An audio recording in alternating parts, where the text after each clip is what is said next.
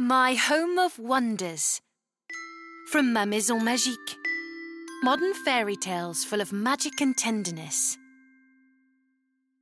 You are about to listen to The Unspiteful Knight, an original story by Marine André and narrated by Madeleine Leslay. Today was a very special day. Chloe's mum had invited some of her friends around for dinner, along with a few of the neighbours. She had cooked a huge array of exciting dishes, and the house was awash with all sorts of enticing smells. Chloe had been excited all day. Today, for the first time, she had been granted a seat in the middle of the table. She sat surrounded by all the grown ups, looking altogether rather pleased with herself, chatting away merrily as she ate. It was when they were finally tucking in to dessert that her mother turned to her with a regretful look on her face. It is getting late, Chloe. Finish off the rest of that cake and then say goodbye to everyone. Soon it'll be time to sleep. What? thought Chloe, trying to hide her outrage. So soon! This is so unfair. I want to stay and have fun with everyone. Chloe's anger was short lived, however. Turns out, a few mouthfuls of succulent blueberry pie was just the thing to brighten her mood, at least for a little while anyway. A few minutes later, however, when Chloe was licking her lips and rubbing her belly, her mother reappeared. Come on, Chloe. Say goodbye to everyone and go brush your teeth. Oh, Mum, please! Chloe replied brashly. I'm having so much fun. Give me a few more minutes before going. okay, her mum said, sighing. Five minutes, but that is it. Chloe nodded in gratitude and helped herself to some more cake. Five minutes later, her mum was serving coffees and herbal teas to everyone and wasn't looking at Chloe. Chloe took the opportunity to stay and hang out for a while longer. So when her mum's friend who was sitting next to her suggested she should get ready for bed, she just shrugged and laughed. But your mum won't be happy, Chloe, he insisted. And you have to go to school tomorrow. You'll be exhausted. No sooner had he said that, Chloe's mum appeared from behind her shoulder, and she didn't look happy at all. Chloe, what are you still doing here? I asked you to go to bed twenty minutes ago. Oh, don't start being unreasonable now. Now go brush your teeth. I'm afraid you've missed your chance to say goodbye to everyone, so go on. Off you pop. Chloe suddenly felt a dark anger rising in her stomach. With a ferocious look in her eyes, she pushed the chair back, stood up, and shouted loudly, I hate you, Mum! I hate you! You're the meanest of all mums! Suddenly, the atmosphere in the room seemed to change. The anger and spite in Chloe's words had somehow suspended time, as if it were a frozen picture from a nightmare. In front of her mother, a miniature knight in grey armour appeared. Brave, dignified, and valiant, this tiny creature flew up to Chloe's mouth and hovered before her, his shield levelled directly at her.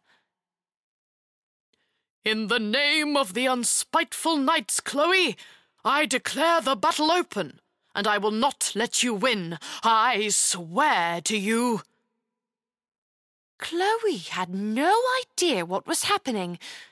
Her anger was instantly quelled by the strangeness of her situation, and her mouth hung open in disbelief.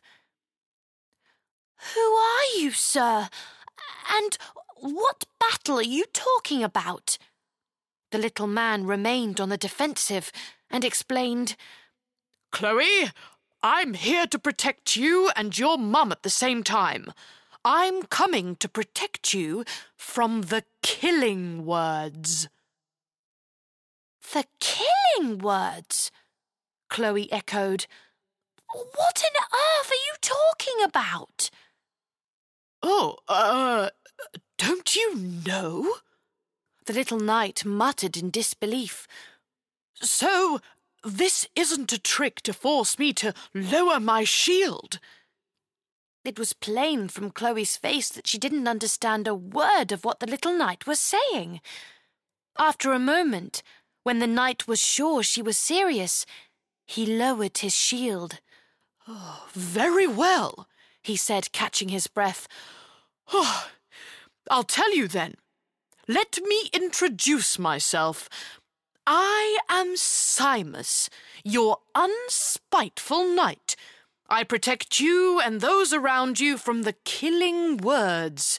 Every human being has one or more, but we only reveal ourselves under very special circumstances.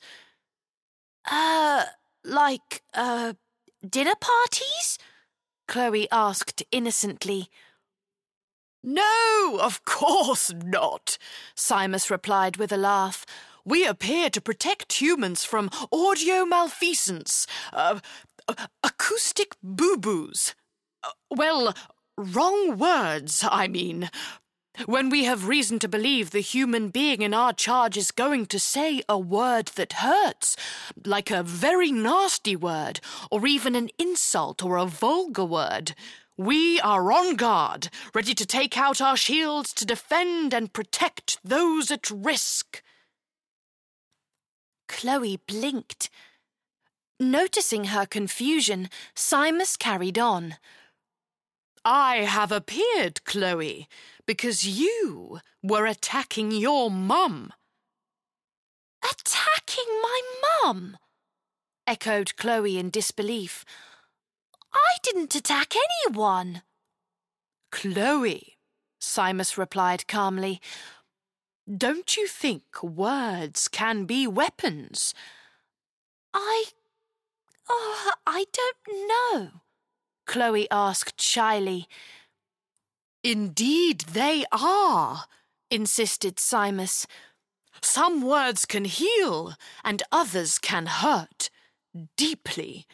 Those are the words we call the killing words.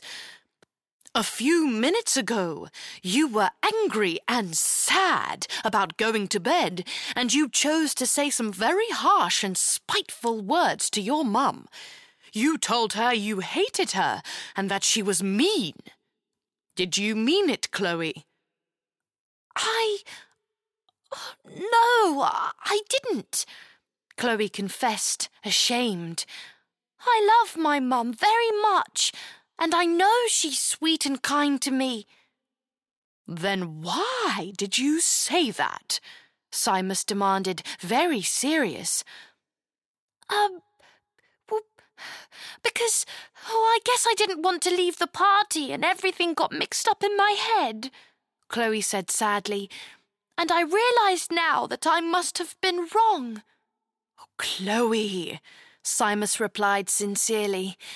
The killing words are dangerous weapons, so you need to practice controlling them. Practice? Like with real weapons? Chloe brightened up. Yes, Chloe, like knight training. Just as I learned to handle my sword, you must learn to handle words and choose to use them either to attack or to parry and protect. Do you understand? Uh, yeah, I, I think so, said Chloe. I must be able to use the right words at the right time. Some killing words or some healing words. But how do you not say something stupid or mean if you're sad and angry? Well, often you just have to think twice before you express yourself. For example, you could have told your mum that you were sad to leave the party, and that's why you wanted to stay longer. You could have added that you were sorry and asked her if you could stay. But oh, do you think she would have said yes? Chloe asked. Oh, I, I don't know, admitted Simus.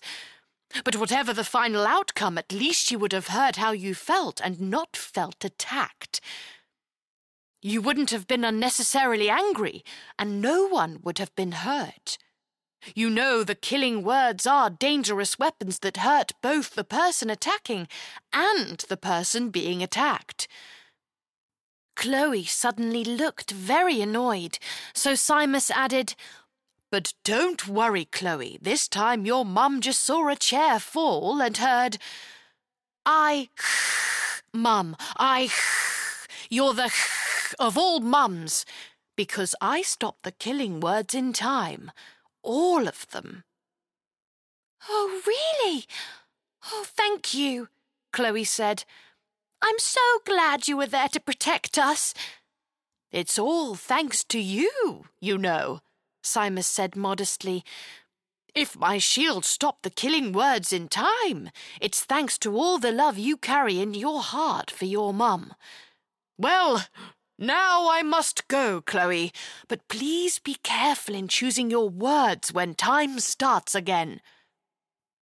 Just as the knight began to fade from view, he called back over his shoulder. One last piece of advice, Chloe.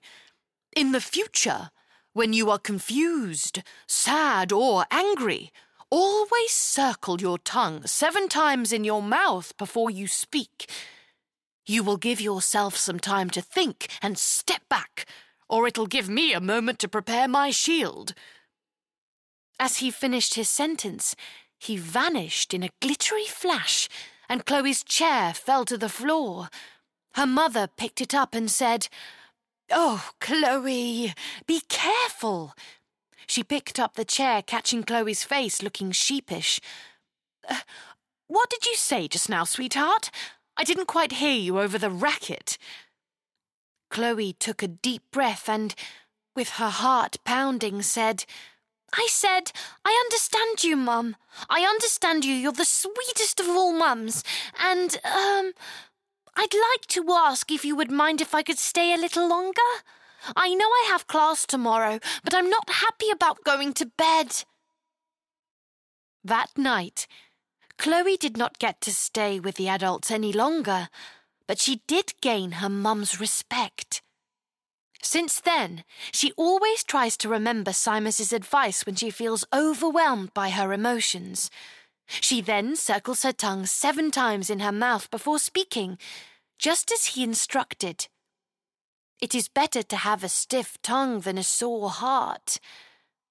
The lesson she learned from Simus remains clear in her mind. Words are precious and must be carefully chosen. Since then, she likes to learn new words every day, though she much prefers to learn the healing ones. You have been listening to The Unspiteful Knight, an original tale by Marine André and read by Madeleine Leslay. If you liked this episode, then please share with your friends and drop us likes and comments. And to find out about our next stories in English, go to your usual podcast player every Saturday. This was My Home of Wonders from Ma Maison Magique. Modern fairy tales full of magic and tenderness.